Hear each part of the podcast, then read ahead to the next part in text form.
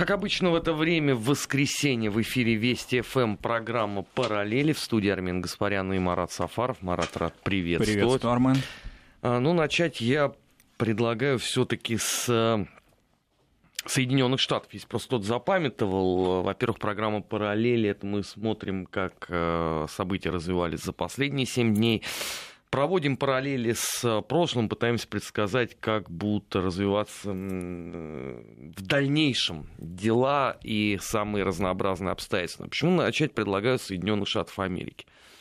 А, на этой неделе сначала госсекретарь Помпео, а потом непосредственно уже президент Соединенных Штатов э, господин Трамп сделали достаточно знаковые заявления по отношению к России.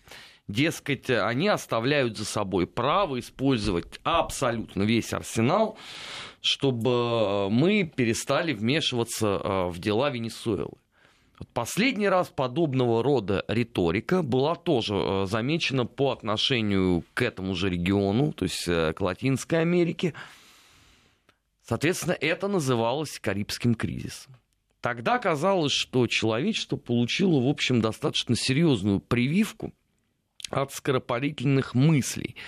И для политиков стало совершенно очевидно, что все-таки размышления над тем, что предстоит сказать, должны опережать сиюминутные инстинкты.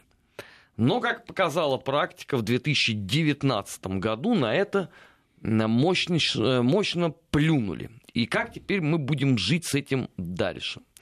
Вот это вопрос самый главный. Надо ли реагировать на подобное? К чему нужно готовиться? Самое главное, в Соединенных Штатах вообще отдают себе отчет, что они несут. Ну, хоть иногда, вот Марат. Я думаю, что реагировать особенно а, нового чего-то на, эту, на это заявление делать, какой-то новой реакции со стороны нашей а, не, нет необходимости, поскольку это уже привычная риторика современной республиканской администрации США. И, собственно, какой-то, вот можно процитировать даже заявление нашего министра иностранных дел Сергея Лаврова, что в американской дипломатии я сейчас не вижу ничего, кроме ультиматумов, и в случае отказа их принять санкции. Другой инструментарий каким-то образом исчез из арсенала американской дипломатии, и это печально. Это не новое заявление применительно к сирийскому конфликту, такая же ситуация уже в течение всего прошлого года как минимум а, из а, уст не только официальных представителей Госдепартамента, весьма таких колоритных, как мы знаем, фигур, но и от первых лиц Соединенных Штатов поступало. И, собственно говоря, все те события, которые касаются а, каких-то наших взаимоотношений с третьими странами, то есть не имеющими отношения к США вообще никаких, тем не менее мы получали примерно такую же риторику. А, я не думаю, что за ней стоит какие, какие-то, какие-либо реальные действия на сегодняшний момент, но тем не менее информация о том, что э, вот это подпитывание, в том числе давление на российскую, например, экономику, а не только внешнюю политику, угрозами новых санкций, различными заявлениями, они, конечно, осуществляются. Например, рынки, скажем, они же реагируют, в отличие от политиков, более а, чутко на различные заявления, да, и в этой связи экономисты всегда прогнозируют, и, к сожалению, оказываются правы, когда происходит определенное давление на нашу национальную валюту после таких заявлений. Это как минимум. Поэтому реакция должна быть, упреждение должно быть, но особого придания этому нек, некой демонизации этим фразам, э, к сожалению, уже не приходится. Это привычная риторика, какая-то вот такая вот в определенной мере не только не учитывающая а, события Карибского кризиса, но и все те, а, всю ту риторику, которая сформировалась на протяжении, скажем, 70-х, 80-х годов. Я не беру 90-е годы, а вот а, последние десятилетия холодной войны хотя бы. Мы же и по этим периодам не можем вспомнить а, каких-либо подобных заявлений, подобного, подобного агрессивного тона по отношению к Советскому Союзу, например. И это привычная сейчас конфигурация. Мы это слышим не только от Соединенных Штатов. Такой вот развязный тон, я не побоюсь этого слова, он вообще привычен сейчас международной дипломатии стал. Нет, но одно дело, если бы подобные заявления э, делались бы э, журналистами или экспертами телеканала CNN. Это вполне себе можно было бы понять, там еще и не то несут. Но все-таки госсекретарь Соединенных Штатов И уж тем более президент обязан все-таки, наверное, иногда задуматься. Самое это поразительное здесь состоит в том, что уже на следующий день после этого Трамп, как ни в чем не бывало, сказал, что в принципе возможно, что он будет еще и отдельно встречаться с Путиным э, по венесуэльскому вопросу. Ну, это, мягко говоря, странно. Ну, вы определитесь уже, либо вы используете весь ваш инструментарий, э, как вы анонсируете, либо вы хотите решать этот э, вопрос на переговорном уровне. Но просто все вместе и сразу это достаточно странно. Но это же не только внешнеполитическая тема Соединенных Штатов, но и внутриполитическая. Мы же не можем исключать, что пройдет какое-то а, не очень большое количество времени, и президент Трамп заявит, что вообще это не уполномочен ТАСС говорить такие заявления, да, что это его... Помпео имеется ну, в виду, да? Да, Помпео, например, да. Мы же сколько таких а, уже слышали заявлений касательно а, отставников высшего эшелона американской политики, в том числе и дипломатической. Поэтому здесь одно заявление делается из одного офиса, а другое из другого. Это, а, к сожалению, это, если бы это касалось, не в обиду будет сказано государством третьего мира, да, которые не обладают ядерным потенциалом, а, не вовлечены так в мировые процессы, ну и бога ради, мы такого рода, а, ну, скажем так, эксцентричные, да, выпады дипломатические в истории 20 и уже 21 века много можем назвать. Но это же ведь заявление со стороны Соединенных Штатов Америки. Другие великие державы, как то Россия или Китай, такого рода заявления себе не позволяют делать. И они предсказуемы хотя бы в своей риторике. Да? Мы не говорим о внешнеполитических вещах. Во всяком случае, а, нельзя назвать такого рода примера. А здесь большая ядерная держава, ну вот Госдепартамент говорит одно, госсекретарь, соответственно, постулирует вот эти вот какие-то тезисы, президент может на следующий день их дезавуировать. Почему бы и нет? Это ну, опасно. Ну, действительно, э, почему бы и нет? Ну, подумаешь, э, сразу после этого очень многие в мире вспомнили, э, какой грани подошли страны во время Карибского кризиса. Очень многие в мире поняли, что, наверное, сейчас может быть еще более запредельная ситуация, особенно ведь это же э, наслаивается на выход Соединенных Штатов из ДРСМД, э, вопли э, младоевропейских этих стран о том, что давайте больше баз НАТО здесь. Э, параллельно корабли НАТО э, заходят э, в Черное море и сопровождаются э, силами Черноморского военно-морского флота. То есть это же все, в принципе, это не показатель э, здорового психологического состояния у международной политики. Да, и еще учитывая, раз уж затронули НАТО и заявления отставных и, главное, действующих а генералов НАТО относительно различных, ну, таких агрессивных заявлений по отношению к нашей стране, которые мы тоже слышим за последнее время неоднократно. Мы к этому, к сожалению, уже привыкли. То есть это вот некая такая уже скорее стала норма. Это аномалия стала нормой международной дипломатической риторики. Нет, здесь же интересно-то то, что днями буквально выяснилось, что никакого русского вмешательства в выборы в Соединенных Штатах не было. А CNN, между прочим, получила за вот эти могучие репортажи о том, как мы вторгались, разрушали американскую демократию и так далее, так далее, а, пулицеровскую премию. Вот в этой связи вопрос. У нас что теперь?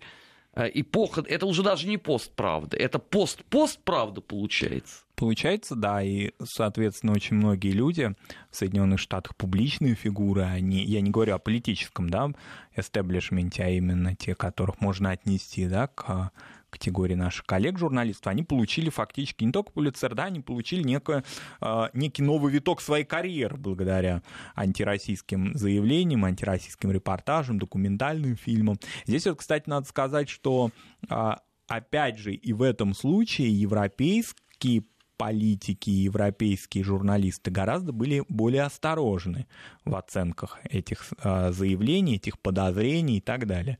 И это делает им честь. Вот во всяком случае я не помню по ведущим европейским каналам в течение 2018 года каких-либо а, ну, вот таких острых и объ... Э, ну, заведомо необъективных да, заявлений на эту тему. Они были все-таки, они представляли, например, разные позиции. Скажем, позицию нашей страны и позицию а, собственно, Соединенных Штатов, Соединенных Штатов а, их прокурор. Но в Соединенных Штатах же, которые вроде бы себя считали в качестве такой некой мекки журналистики, сколько лет в течение 90-х годов было затрачено а, сил и ресурсов для обучения журналистов, вообще правде журналистской, да, этики журналистского расследования, этики репортажа. Ну вот мы это теперь увидели. Я не знаю, будут ли Пулицер отзывать, да, наверное, нет. Потому нет, что конечно. Его... Ну что, а у Трампа отозвали Нобелевскую и, премию мира? О, ну, господи, у Обамы отозвали? Их можно, как мы видим, теперь отзывать только в случаях э, другого рода, значит, преступлений, преступлений иного характера, да, которые могут полностью дезавуировать карьеру и репутацию людей. А что касается вранья откровенного, причем такого не на внутриполитическую публику только рассчитанную аудиторию, но на международную повестку, а это оказывается безнаказанным. То есть, с другой стороны, то, что... Ну, я не думаю, что у кого-то еще, например, среди наших коллег сохранялись иллюзии относительно свободы слова и американской системы репортажа, да, мы знаем прекрасно, мы смотрим эти каналы, мы а, следим за этим. Но, тем не менее, последний вот такой бастион, то есть а, фактически награждение журналистов, да, некая профессиональная оценка их деятельности тоже пала. И это очень печально, потому что все-таки наше поколение во многом, ну, во всяком случае, в юности еще воспринимало различных, да, имен, и различные имена американской журналистики, и эталоны какие-то новостные в качестве того, особенно в начале 90-х, середине 90-х, в качестве неких, ну, если не образцов, но во всяком случае того, зачем надо наблюдать и у чего необходимо учиться. Теперь этого нет. Зато теперь есть другое. А, есть непоследовательность политики. От Соединенных Штатов э, к не менее весомой, великой, и я бы даже сказал, могучей державе, которая зовется Эстония. Там есть, как известно, женщина-президент, которая много раз говорила о том, что в Россию она не поедет до тех пор, пока не подпишут договор о границе на выгодных для Эстонии условиях. Ну, поскольку на тех условиях, которые хочет Эстония, это не произойдет никогда, очевидно, мы полагали, что гостеприимная земля Россиюшки никогда не испытает э, поступь каблучков президента Эстонии. А мы, мы жестоко просчитались. Потому что эта удивительная женщина неожиданно решила посетить Россию. Но а посетить она собирается исключительно отреставрированное Э, после ремонта а, посольство Эстонии. При этом э, эстонская печать задается а, вопросом, а почему никто в России, собственно, не хочет встречаться с э, нашим президентом? Во-первых, эстонская печать несколько да, не понимает форматов такого рода визитов. Я думаю, что необходимо, во-первых, определить еще раз полномочия президента Эстонии, напомнить нашим эстонским коллегам, что в Эстонии президент а, в Эстонии парламентское государство фактически. Президент выполняет церемониальные протокольные функции. И а, за рамки полномочий, которые ему придаются парламентом, выйти президент не может. Ну, например, президент фактически не может выступать заявлениями официальными, не подготовленными в парламенте и в кабинете министров соответственно, формирующимся после парламентских выборов, а напомним, что они прошли совсем недавно, 3 марта в Эстонии. Соответственно, различные вот такие вот визиты, они готовятся тщательно и долго. Какой статусу это визит. Если это рабочий визит, это одно. Если это посещение фактически эстонской юрисдикции, то есть ее территории суверенной, а, посольской, это другое дело. Она может посетить посольство президент Керсти Калюлайт, после этого, допустим, выйти за пределы посольства, погулять по Москве, пообщаться, скажем, с эстонской диаспорой. Я не думаю, что она будет, э, что она захочет э, погулять по Москве, потому Нет, что это вы, мы вы, и вы, предлагаем такие в, в, в ее представлении В тоталитарном Мордоре, за ней сразу приедет черный ворон, отвезет ее сначала в расстрельный подвал и потом, может быть, в глухую э, тайгу на лесоповал. Ну, в любом если случае, повезет. В любом случае, она вправе делать все, что угодно, кроме официальных визитов, которые готовятся заранее и определяются, во-первых, двухсторонними отношениями, договоренностями, но и прежде всего теми полномочиями, которые ей дает парламент. Пока парламент Эстонии ей никаких полномочий на этот визит не дал. Нет, я все равно не понимаю, зачем ехать? Ну, здесь очень интересная тема. Во-первых... Но а... она же не турист. Она не турист, но, во-первых...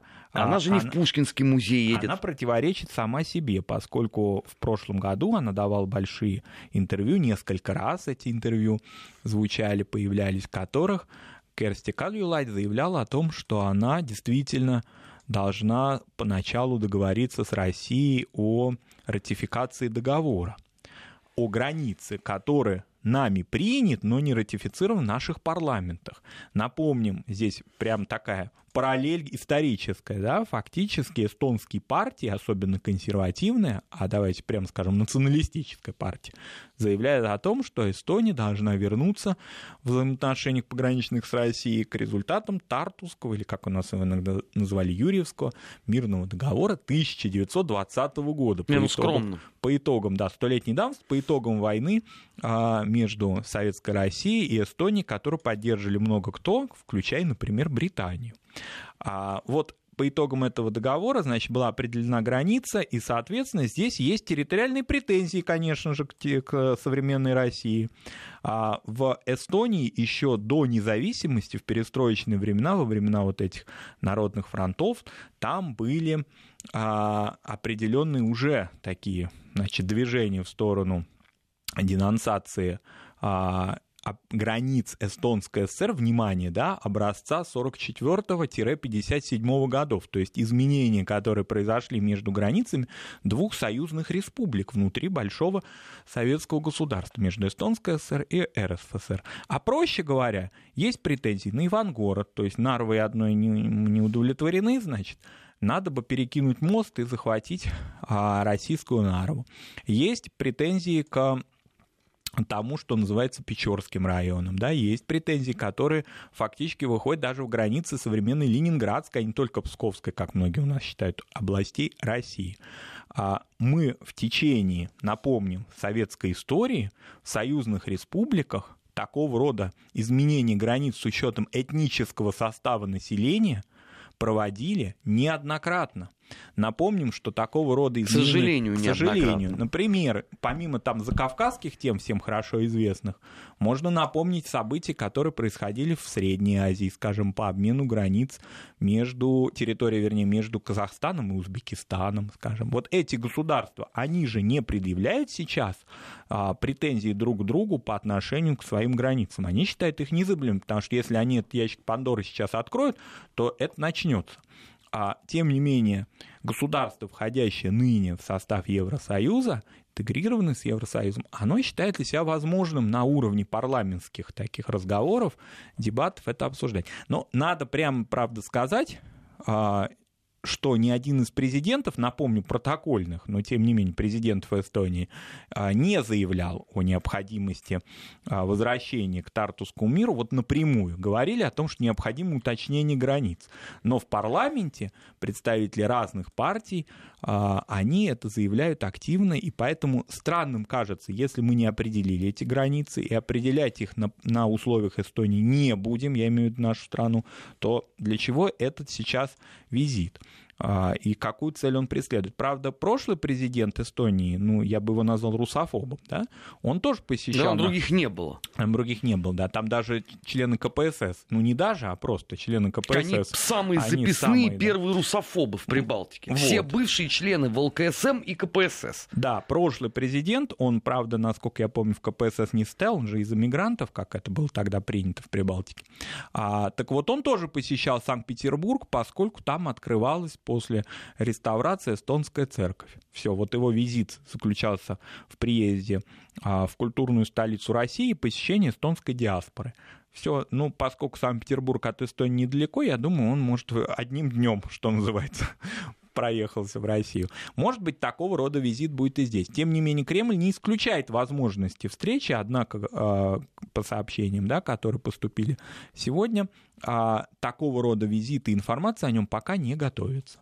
Но до 18 апреля все-таки время еще есть, и возможно какие-то изменения да, планов и графиков нашего президента и президента Эстонии.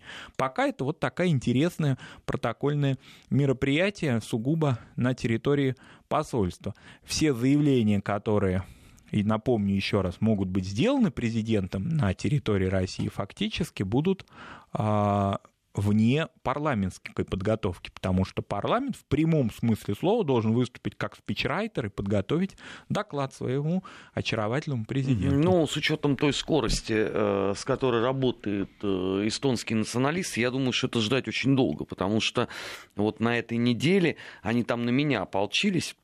Так. Год назад я им предъявил увеличенные в 10 раз э, цифры депортированных из Эстонии в 40-х годах год назад.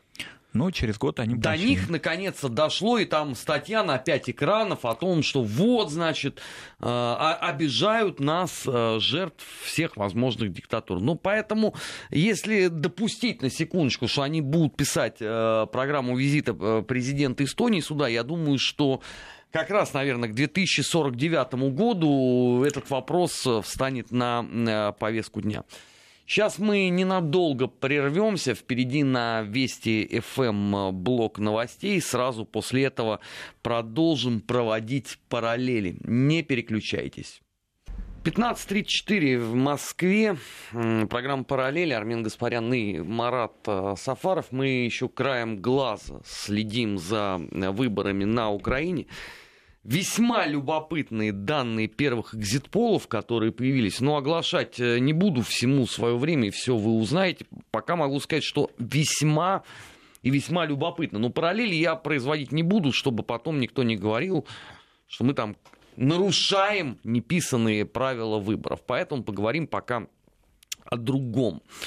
Например, о чудесной стране по соседству, с Украиной, который называется Молдова. Там уже месяц нету никакого правительства. Ну, параллель здесь самая прямая. У нас недавно вон там Латвия пяток месяцев жила вполне себе без э, кабинета министров и еще и даже не горевали по этому поводу, и мне писали, что а что это вы каждую неделю удивляетесь, что мы без правительства? Нам и так неплохо. Ну, с этой точки зрения, а чем а, Молдова должна отличаться? Латвия, в конце концов, член Европейского Союза.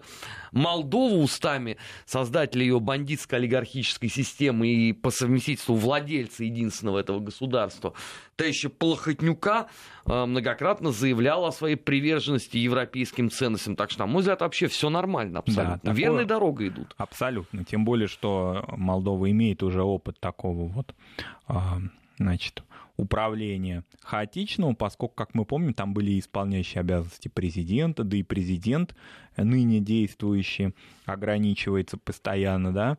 Пять раз отстранялся. Пять раз отстранялся. Рекорд. Да, так что такого рода вот а, управление, может быть, с учетом еще и небольшой территории и не очень большого количества населения, с учетом же огромного вала мигрантов из Молдовы в разные страны, не только в Россию, но и уже последнее время преимущественно в Западную Европу, а, и неконтролирование Кишиневым значительной часть своей территории на протяжении четверти века. Так что в этих условиях, в общем, отсутствие правительства особых проблем, видимо, не вызывает, если а, серьезно не говоря о сочувствии людям, которые живут там и у которых нет сбалансированной социальной политики, например. Может быть, им до политики такой вот интеграционной, там, прорумынской или антирумынской далеко, но с учетом того, что они живут и а, в этом государстве не, вы, не, не могут выехать оттуда, да, не имеют каких-то допустим, родственников, которые могут им высылать деньги. Вот про них можно, им можно посочувствовать, потому что все равно в любом случае это те люди, которые, с которыми мы жили когда-то в одном государстве. И судьба их для нас, почему мы часто затрагиваем тему Молдовы да, в наших эфирах, а судьба этих людей для нас в общем-то, не безразлична.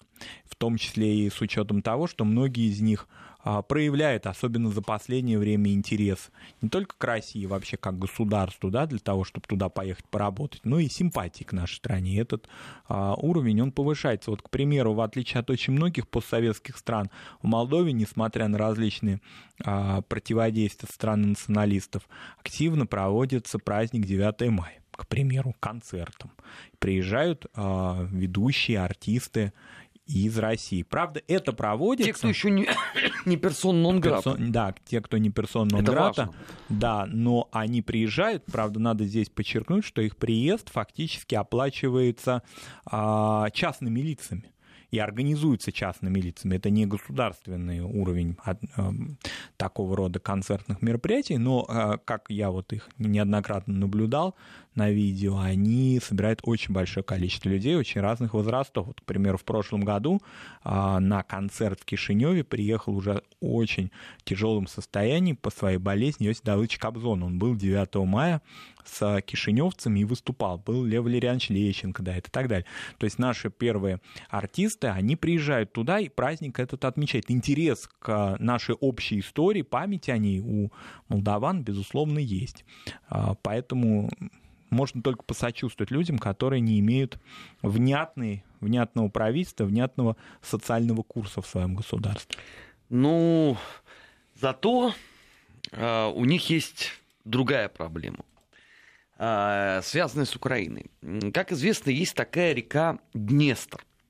И это крупнейшая река э, во всем этом регионе.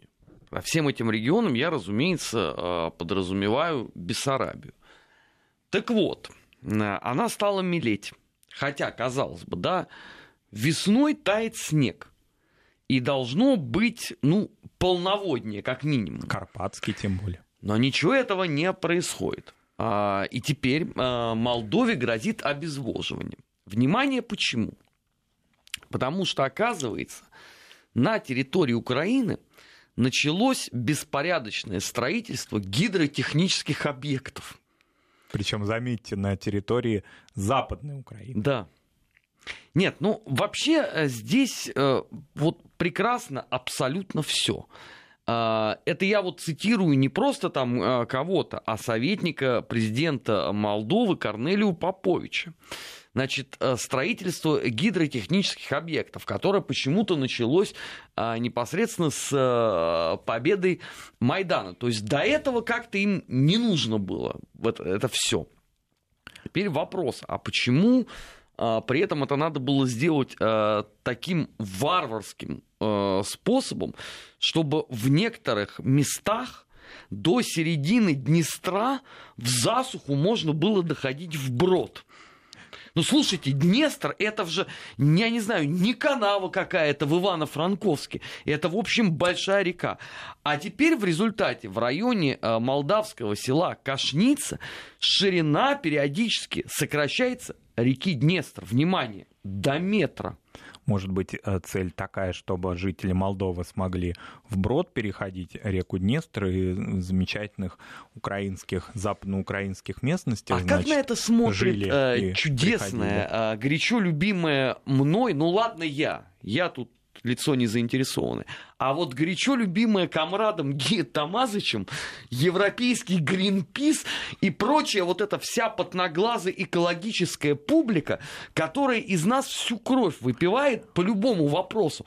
Но почему-то по удручающему э, положению реки Днестр еще пока никто не выступил. Да, и с учетом того, что оба эти государства, и Украина, и Молдова, так или иначе пытаются интегрироваться не только э, с европейскими политическими институтами, но и беря, берут на себя ответственность за различные социальные программы, которые, во всяком случае, претендуют на участие в них, которые в Европейском Союзе есть, и в том числе в Восточной Европе.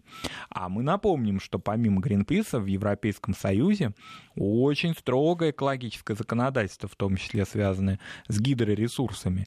И непонятно, если вы хотите, значит, вступить в него, а как вы будете учитывать интересы Румынии, например, которая тоже так или иначе пострадает от Кстати, этого. Кстати, это очень интересный вопрос. А как на самом деле к этому относится Румыния, которая мечтает поглотить Молдову? С обмелевшим днем. Да, их устраивает вот теперь эта лужа, которая еще недавно э, громко называлась словом Днестр. Надо сказать, что вообще это, если серьезно, очень важная тема, поскольку можно еще параллель совсем с другой частью мира, и тоже постсоветской, и это совсем недавно прекратившиеся водяные или водные конфликты в Центральной Азии. Да, которые имели огромная проблема. политически. Фактически они замораживали на определенный период взаимоотношения, например, между Узбекистаном и Таджикистаном, к примеру. А это переходило в разряд острейший конфликт. Понятно, что полноводные до недавних пор Днестр это не Сырдарья и не Амударья, но тем не менее, да, климат другой. Но тем не менее, вот если говорить серьезно, это осложнее, может осложнить взаимоотношения между этими странами, и, значит, третьи силы сюда могут привлечься в виде Румынии, которую это не будет устраивать. Но, к сожалению, вот так живут соседи. Ну, для Украины ведь, как известно, западная ее часть очень так широко понимается, да, и здесь э, в национальном-то вопросе. Ну, они собираются порядка. там еще шесть, извините, полноценных гидроэлектростанций построить. В двух только областях, Тернопольская и Ивано-Франковская. Да, это с, учет... Шесть. это с учетом того, что на территории Украины существует огромное количество серьезнейших других экологических тем, не только связанных с последствиями Чернобыльской аварии, но и связанных с а, проблемами Черноморского побережья, которые интересуют и волнуют многие страны, и нашу страну, и Турцию, и Болгарию, и другие страны, которые живут по этому побережью. Поэтому здесь очень серьезно. Это вся та тема экологических проблем, которая, вот, ну, к примеру, да, вот мы же знаем, когда а, соседняя с нами Беларусь решила устроить атомную электростанцию электростанцию на границе с Литвой. Да, там до сих пор до вонь пор... идет из Вильнюса по этому поводу вот. безостановочно. А здесь почему мы не слышим от э, абсолютно уже интегрированной, в кавычках или без, европейской Румынии каких-либо претензий к э, соседней Украине? Да это на самом деле такой очень хороший вопрос. А самое главное, где все эти э, замечательные гринписы и прочие чудесные организации. Мы сейчас э, на несколько буквально секунд прервемся, после этого продолжим параллели. Не переключайтесь. Вести ФМ. Продолжаем разговор, как говорил один э, популярный литературный герой. Не могу с Маратом не обсудить тему музыкального творчества группы Рэмштайн.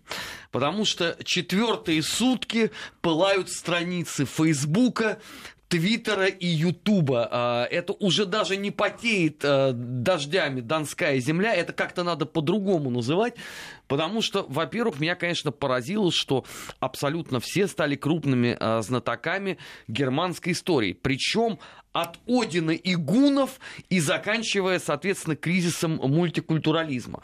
Параллельно все точно так же стали крупнейшими знатоками творчества э, Рэмштайна. То есть я так подозреваю, что, э, ну, я не беру тут даже э, обсуждение во всем мире, я возьму только условно там медиапространство в России. У меня такое ощущение, что каждый второй, ну, как минимум, биограф этой группы, и поэтому э, выносит свои такие вот э, могучие суждения. Но самое главное, я вот как не понимал в момент э, премьеры этого клипа, так не понимаю и сейчас чего все вдруг резко перевозбудились. Насчет чего? Насчет того, что там э, сказано Германия превыше всех. Послушайте, ну подобного рода настроение есть в традиции очень многих стран. Э, если вы путаете эту строчку со строчкой, с первой, вернее, строчкой э, из знаменитой песни немцев, то должен вас огорчить. Ее сейчас нету э, в общественном пространстве Германии. Больше того, ее воспроизведение это всегда грандиознейший скандал. Ну и самое главное, что если все такие знатоки музыки и параллельно еще тоталитарных э, разных моделей, то что же вы все молчали, вот, например, 20 лет назад? Не, ну я понимаю, что многих еще просто на свете не было, они были в проекции в этот момент. Но те, кто вот моего возраста и старше, вот когда выходили э, эпические э, пластинки, ну, например, у Майхим, э, у Immortal, у Imperil, где вы все были в этот момент?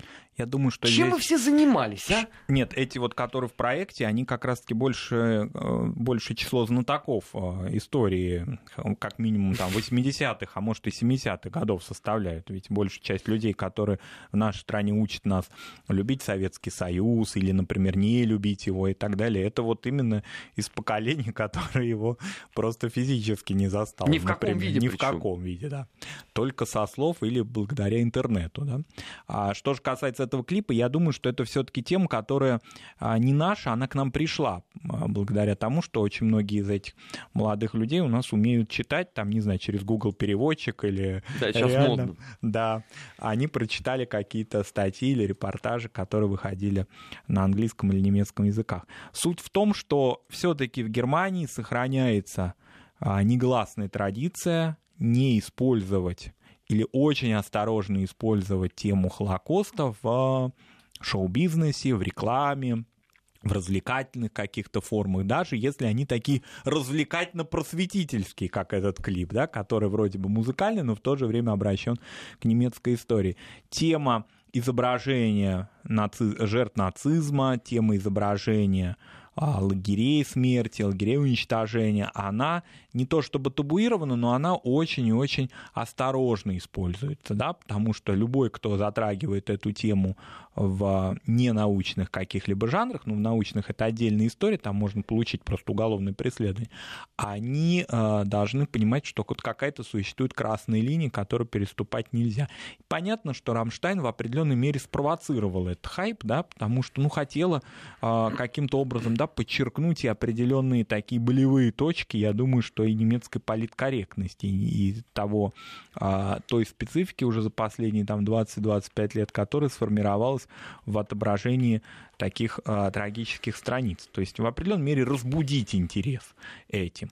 А, ну вот разбудили интерес действительно в разных странах, не только в Германии эту тему обсуждают. Хотя, еще раз подчеркнем, что эта тема-то была в основном обращена, как мне кажется, для внутреннего использования. Да? То есть это а, некое послание не универсальное, обращенное к молодым немцам ну вот немножко переступили и черту, да, не, как мне показалось, мне, мне, например, не показалось а, какого-то, во-первых, не глумления никакого над жертвами я там не увидел, а, никакого не увидел, никаких оценочных суждений и так далее. Мне показалось, это просто визуальное отображение трагических и не только трагических разных страниц немецкой истории, которые были. Ну, кому-то показалось иначе. Ну, прекрасно. А вопрос остается тот же самый. Чего вы все молчали раньше? Ну, когда существовала, например, группа Карнивор и записала песню «Иисус Гитлер», где вы все были? Вы там никакого абсолютно, разумеется, э, глумления не нашли.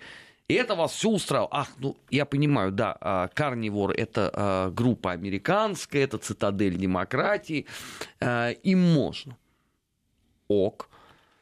Когда, например, у Мардука была пластиночка «Панзер-дивизия Мардук», где вы все были?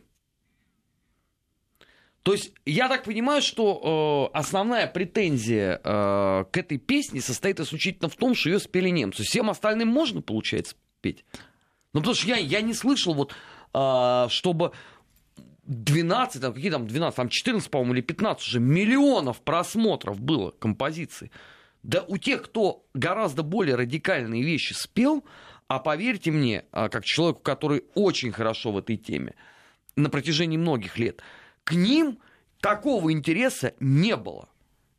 Ну, в разных странах существуют, понятно, свои какие-то такие полузапретные или запретные темы. Для Соединенных Штатов понятно, что в большей степени это тема расовая.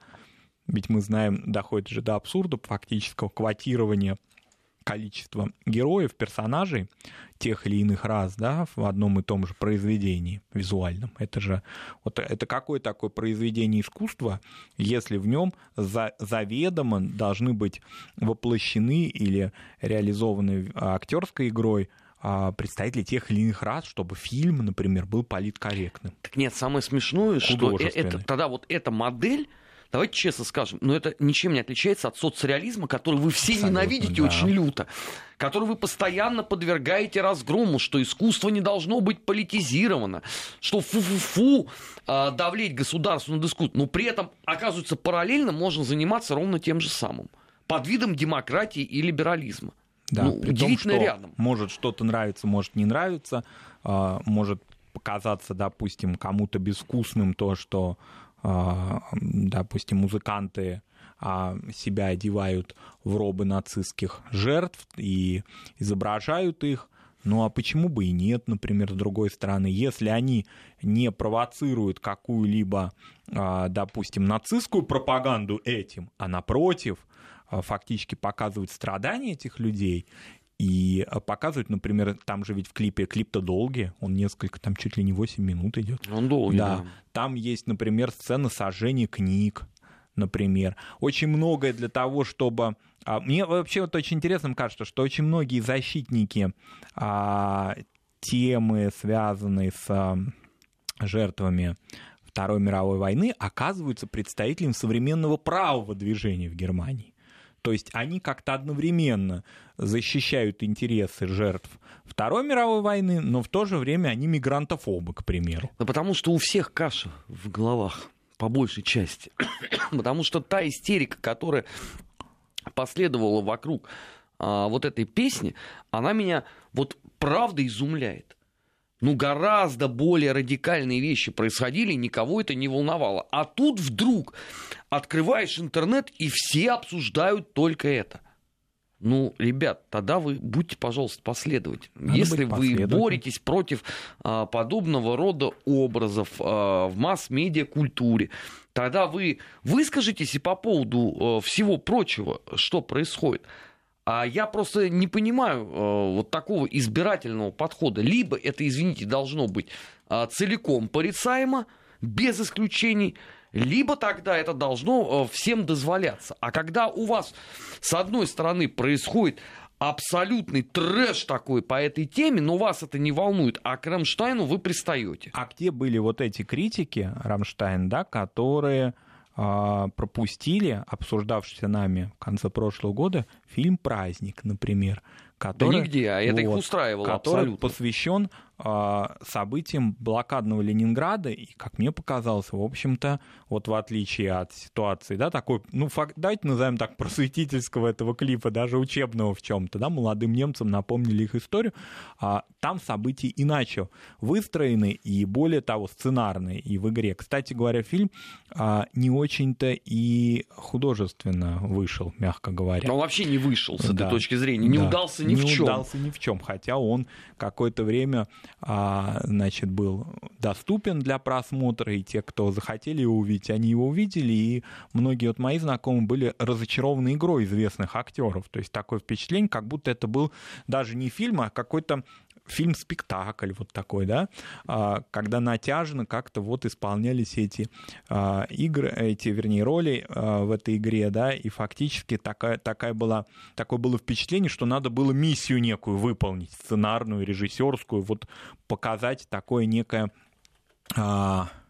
противодействие истории Великой Отечественной войны и блокады. То есть такой вот определенный месседж послать. А мы иначе думаем о блокаде. У нас иная точка зрения. Да? Вот, а, и, к сожалению, в это были вовлечены талантливые актеры. Ну, как всегда, когда что-то заказное, что-то такое, ну, не побоюсь это слово, пошлое, оно никогда не выходит хорошо. Где эти критики были или эти зрители, остается вопросом.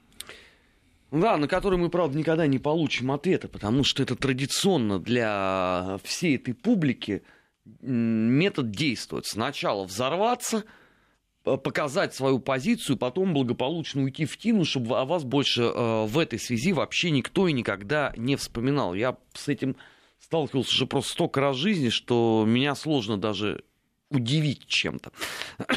Программа «Параллели». Спасибо Марату. Спасибо. Арман. Прощаемся с ним. В следующем а, часть недельный отчет Дмитрий Абзалов. Не переключайтесь.